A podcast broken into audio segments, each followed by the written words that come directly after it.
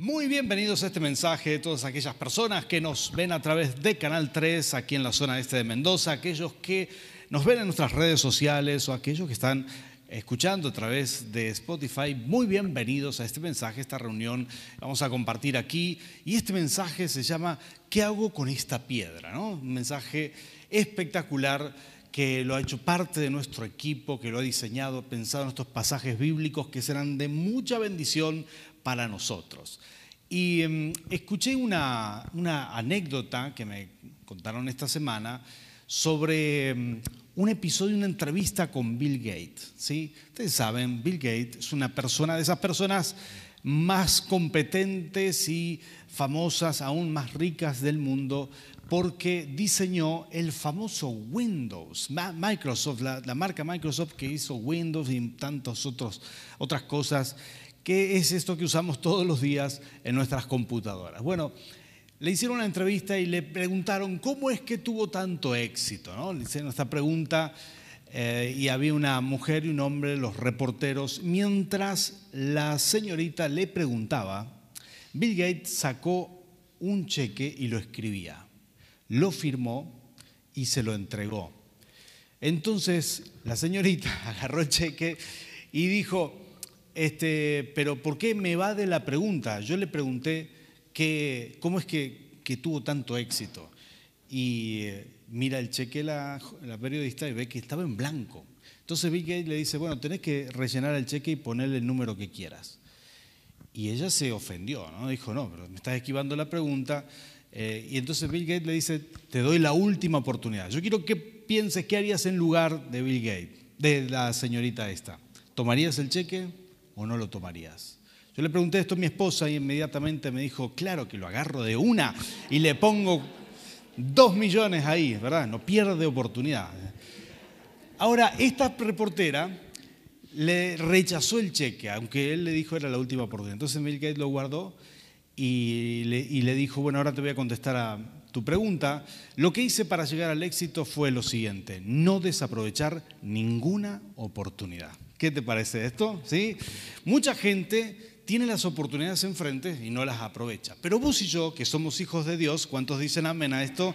Que tenemos fe, que creemos en el Señor, tenemos más oportunidades porque Dios te potencia a través de oportunidades que pone enfrente tuyo. Y hoy la unción de Dios va a hacer que podamos ver esas oportunidades. Hay cosas que Dios hace, Él va generando oportunidades según el llamado, según el propósito, según la unción que ha derramado. Él va a ir poniendo oportunidades para que vos las aproveches, para que vos no desperdicies ninguna, para que vos crezcas, para que puedas avanzar en esta vida, porque Dios tiene planes, tiene propósitos, Dios tiene proyectos para ti. ¿Cuántos dicen amén a esto? ¿sí?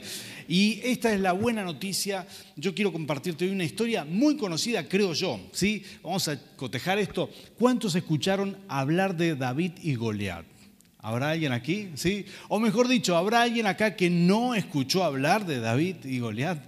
Creo que la mayoría hemos escuchado en algún momento de nuestras vidas. Es una historia maravillosa, una historia preciosa, de esas que cuenta, narra la Biblia, pero hoy lo vamos a ver con otros ojos, hoy lo vamos a ver para aprender profundamente principios espirituales que te van a bendecir a vos y a mí, porque hay una gran diferencia entre aquellos que tienen fe y los que no la tienen. Hay una unción de lo alto. La unción no se ve, ¿sí? pero funciona. Es como el wifi, ¿sí? para las nuevas generaciones, para que lo entiendan, ¿verdad? Es como esa, no lo ves, pero ustedes saben, ¿no? Hay gente que no vive sin wifi. Y nosotros deberíamos ser así, como esos adolescentes que llegan a un negocio y dicen, ¿dónde está el wifi? ¿Dónde está el wifi? ¿Verdad? Se desesperan. Así deberíamos ser nosotros. ¿Dónde está la unción? ¿Dónde está el poder de Dios? ¿Dónde está, dónde está la presencia de Dios? Así deberíamos vivir con esa hambre y sed de conectarnos con Dios, de vivir, vivir conectados con Dios.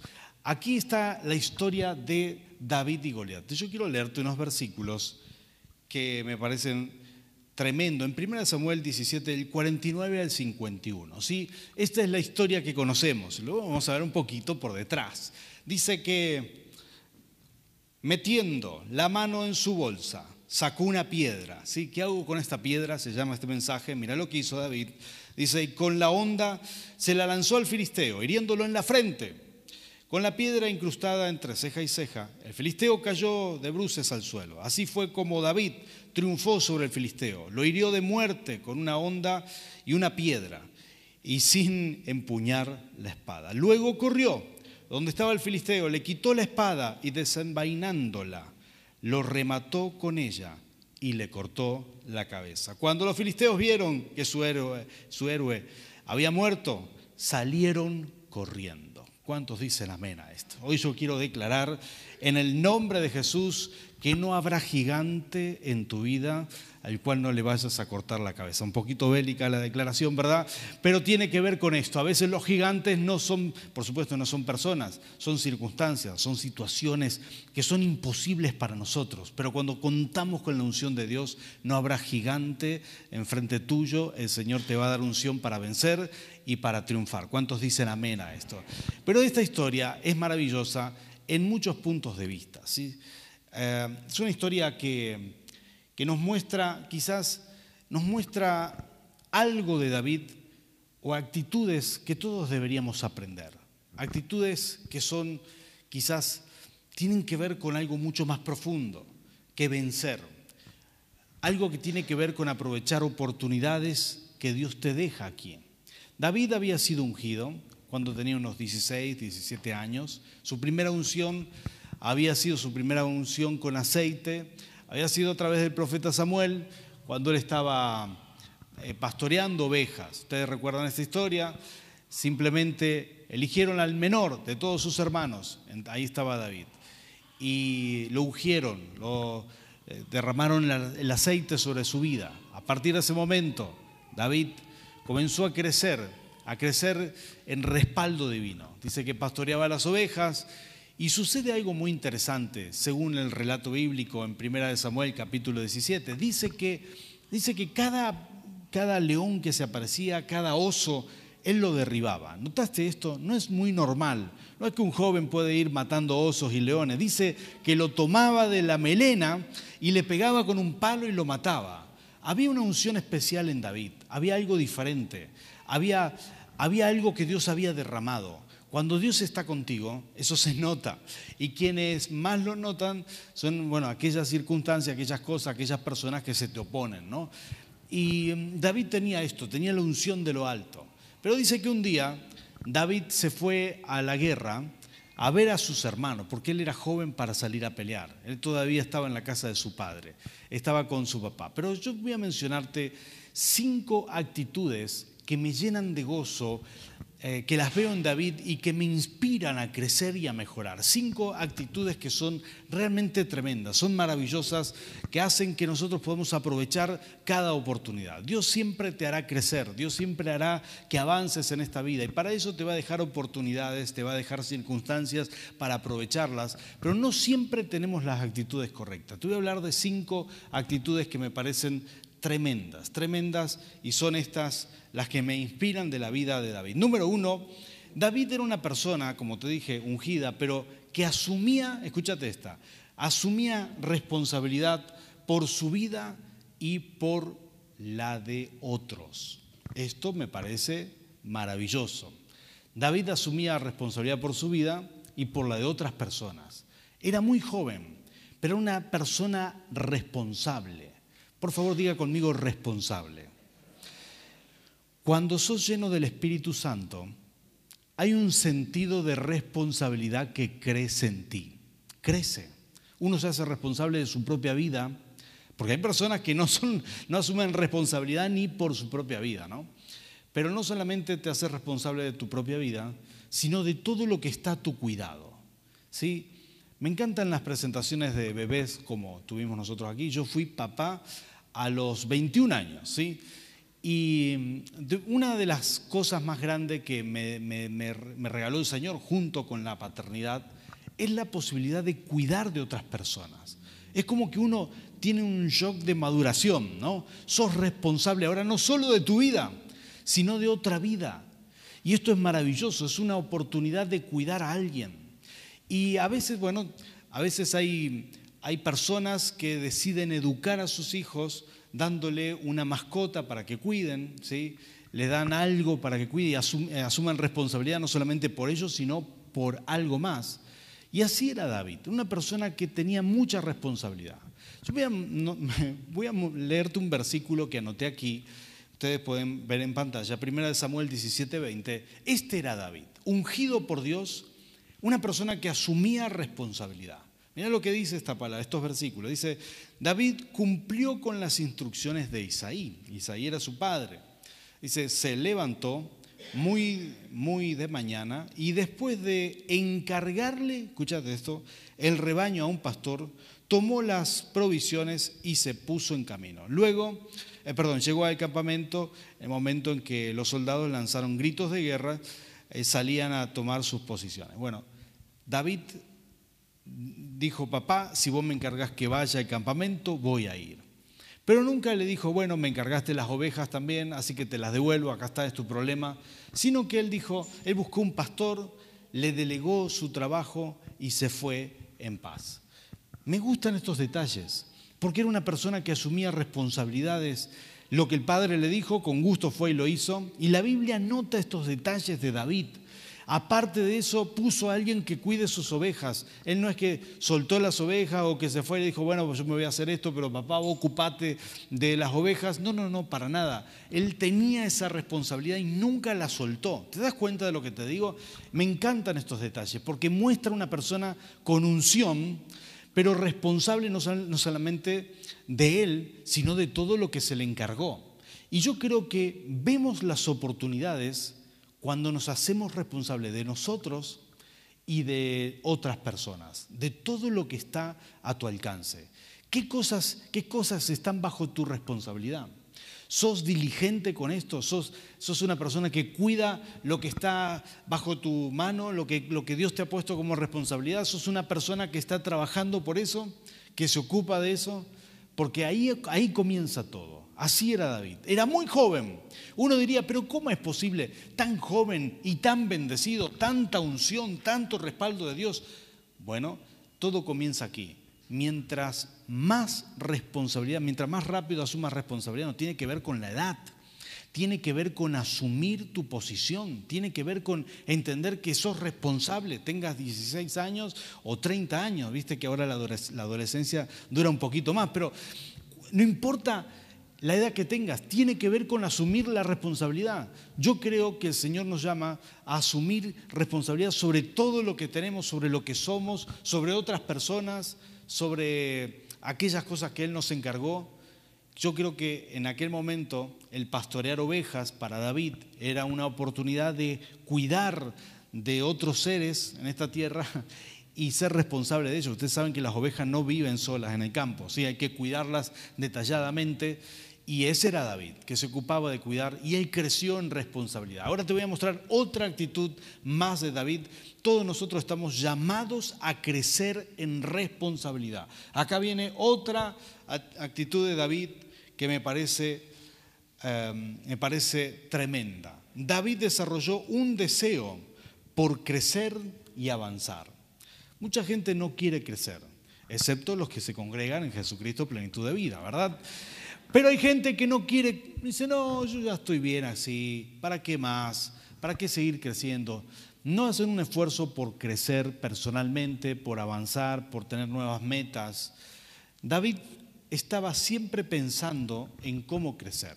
Cuando llega al campamento, escucha que alguien dice, oh, se le va a dar una gran recompensa a aquellas personas que, aquel que se anime a vencer a Goliat. Resulta que Goliat todos los días estaba intimidando al pueblo, se paraba enfrente del pueblo, gritaba y les decía, ¿para qué vamos a pelear entre dos ejércitos? Salga un guerrero valiente de ustedes, salga uno solo y con eso suficiente, peleamos uno a uno. Claro, Goliat tenía tres metros, nadie se le, se le animaba.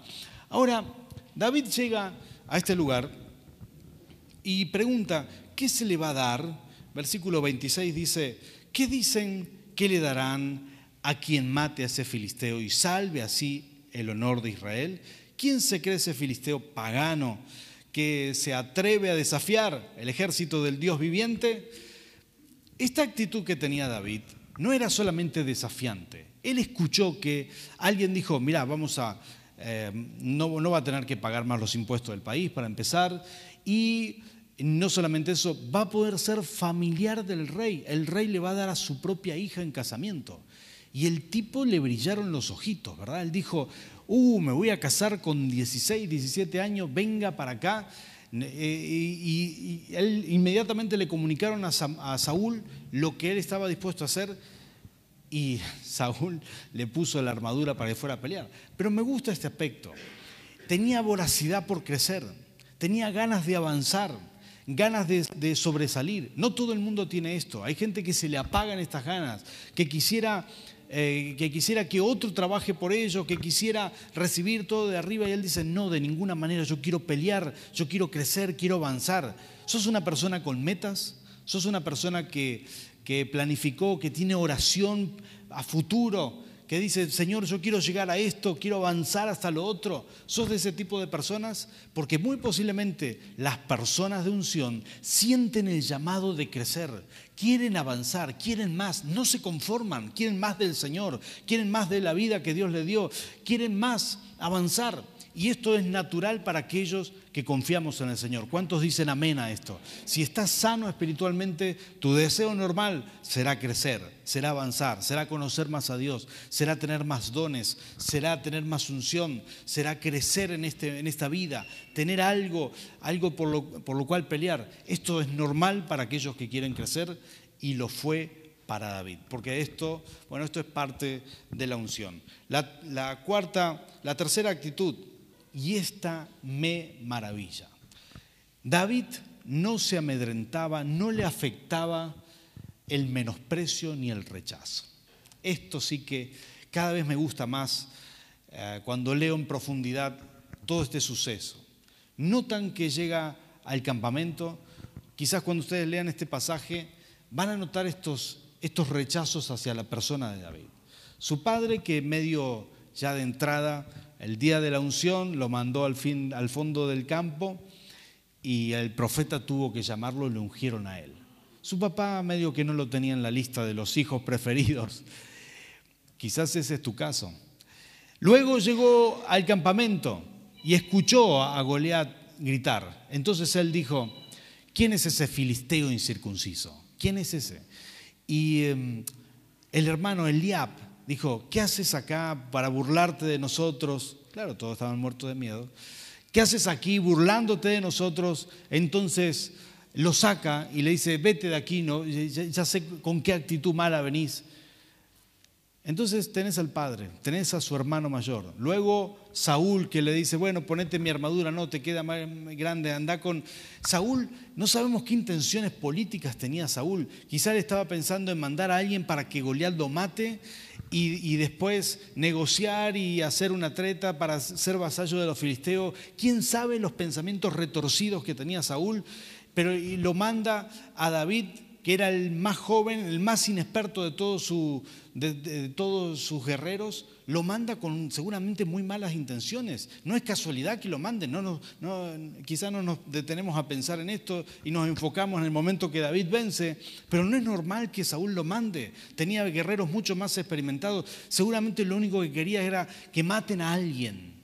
Y así menospreció Saúl a David enviándolo sin armadura, sin espada, sin nada. Dijo que vaya, que vaya este mocoso, que vaya. Y a veces sufrimos este tipo de, quizás de desprecios, de menosprecios, quizás este tipo de, eh, de rechazo, ¿sí? ¿Te han desvalorizado? ¿Sentiste alguna vez que nadie apuesta por vos? ¿Que nadie se juega por vos? ¿Que nadie te cree? Que nadie cree que vas a llegar a algo. Y lo mejor de todo fue Goliat. David se paró enfrente y Goliat empieza a decir, y vos, ja, ja, ja, con, venís a mí con palo, que, que que soy un perro. Ah, y se ríe de David. Todos lo menospreciaron, pero me encanta esto.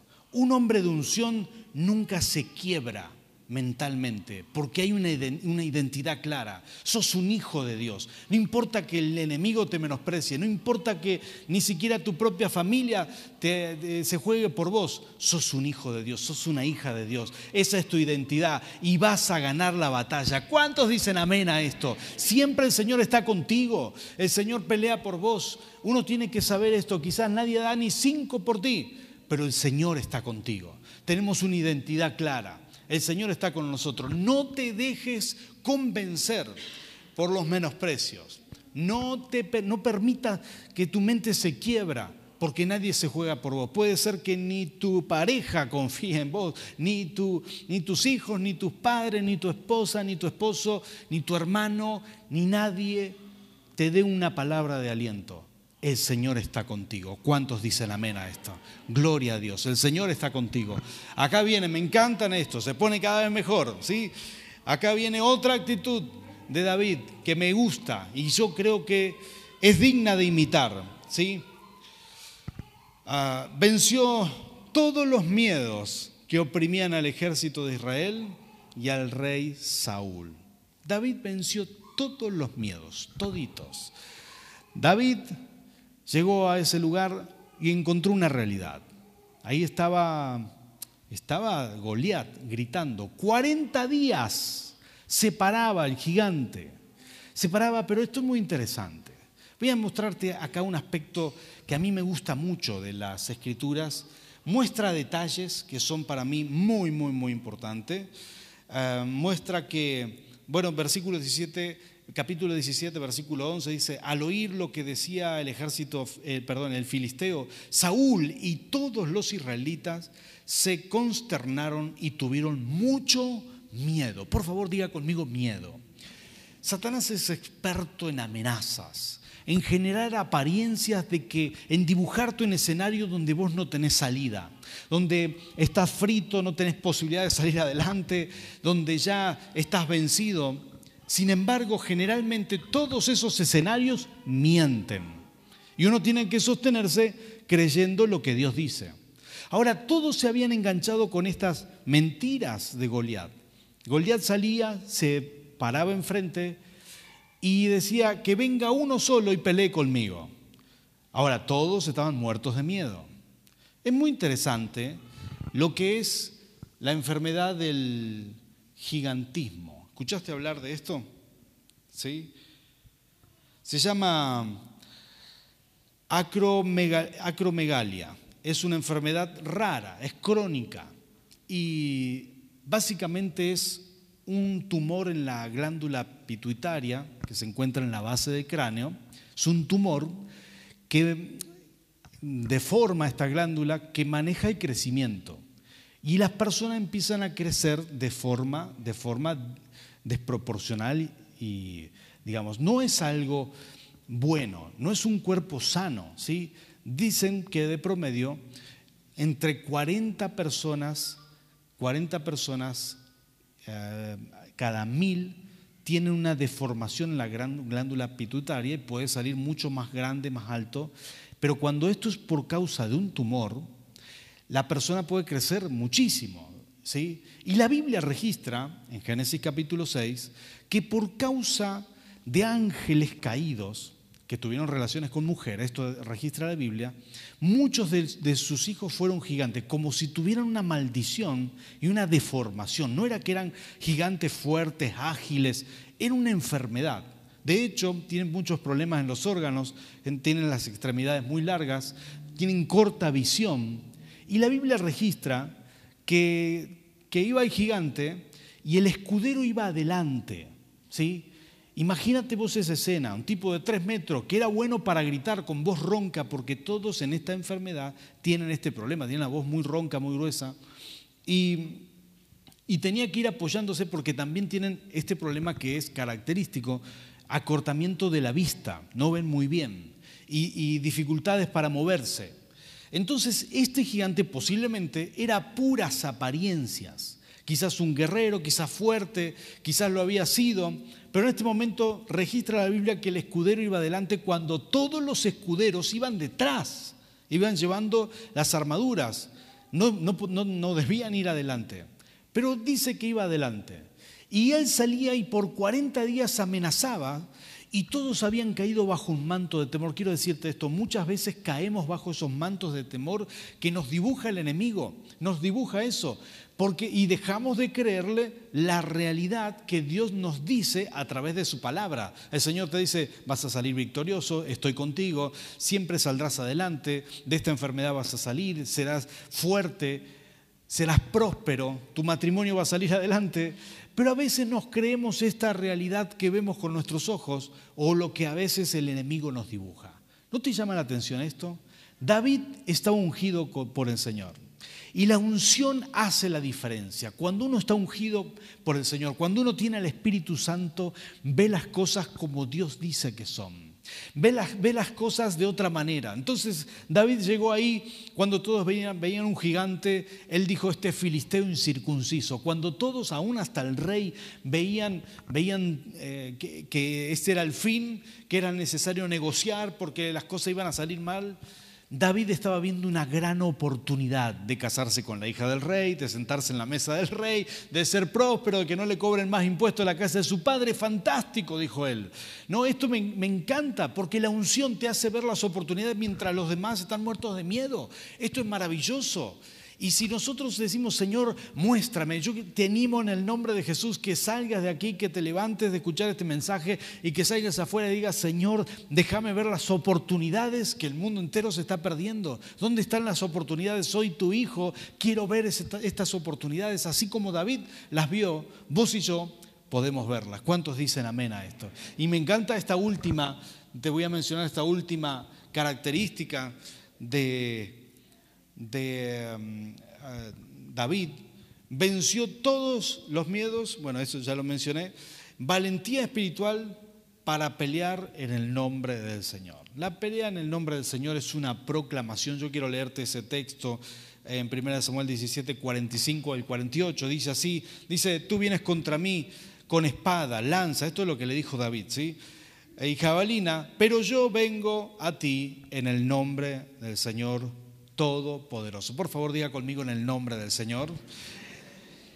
El Dios de los ejércitos de Israel a quien has desafiado. Hoy mismo el Señor te entregará en mis manos y yo te mataré y te cortaré la cabeza. Hoy mismo echaré las aves del cielo, de, perdón, las aves, eh, eh, hoy mismo echaré los cadáveres del ejército filisteo a las aves del cielo, a las fieras del campo, y todo el mundo sabrá que hay un Dios en Israel. Yo quiero subrayar esto porque esto me parece fantástico.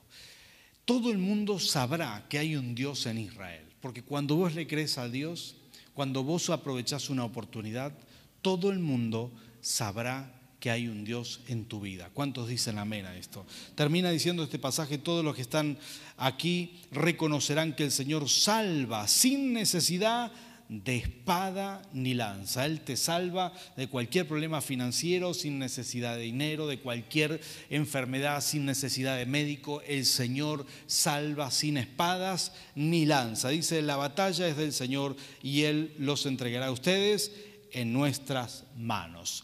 Cuando David gana, le corta la cabeza y alguno dice, bueno, por fin ahí cayó el gigante, ganó. En realidad él ganó mucho antes. Ganó cuando declaró, cuando declaró que iba a ganar. Tenemos que aprender a declarar con nuestras palabras la victoria, aprender a hablar bendición. No te olvides que el enemigo solamente va a escuchar, el enemigo no es omnipresente, el enemigo no sabe lo que estás pensando, el enemigo tendrá, la única información que tendrá de ti es la que salga por tu boca. Y cuando vos declarás bendición, cuando vos declarás que, que saldrás victorioso, cuando vos declarás que esa enfermedad se cae, que vas a salir victorioso, que tus deudas se cancelan, cuando vos lo empezás a declarar con tu boca, eso empieza a tomar autoridad en el mundo espiritual. ¿Cuántos dicen amén a esto? Esta es la única verdad que yo conozco, esto es lo que la Biblia enseña y me encanta esas actitudes de David porque podemos aprender de esto. David ganó la, la batalla cuando declaró con su boca. Y vos y yo tenemos que aprender a declarar con nuestra boca. El Señor está con nosotros, el Señor pelea por nosotros. Vamos a aprender a rechazar el rechazo, vamos a aprender a, quebrar los miedos y vamos a aprender a declarar con nuestra boca la victoria mucho antes de verla. David se paró ahí y lo declaró. El resto, ustedes saben, es historia. Fue y tal cual él lo declaró, cayó el gigante, le cortó la cabeza él declaró que le iba a cortar la cabeza cuando no tenía una arma cortante en sus manos.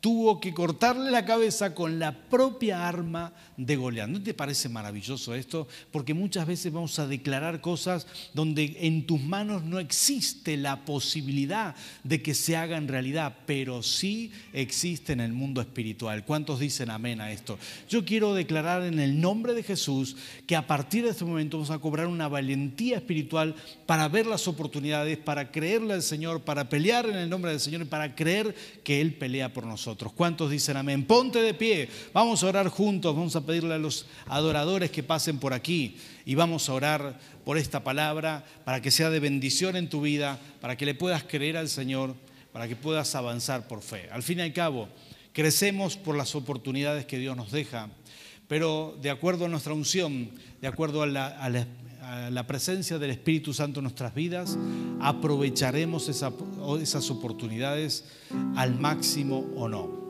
De acuerdo a lo que podamos ver, las aprovecharemos. Vamos a orar juntos, vamos a entregar esto al Señor. Cerra tus ojos conmigo y yo quiero pedirle al Señor, la unción de lo alto venga sobre ti para que puedas creerle, para que puedas confiar en Dios. Si hay obstáculos, si hay gigantes en tu vida en este tiempo, empezá a mirar hacia adentro. ¿Qué cosas hay que cambiar?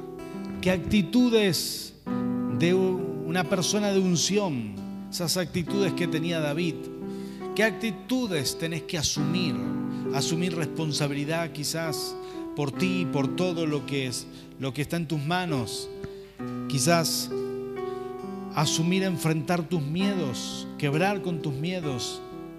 Quizás estas cosas que estamos hablando de David, esta posibilidad, esta, esta valentía espiritual de pelear en el nombre del Señor. No lo sé, pero si algo de esto es para ti, vamos a orar juntos y a ponerlo en las manos del Rey de Reyes. Bendito Dios, Señor, aquí estamos, aquí estamos delante de tu presencia.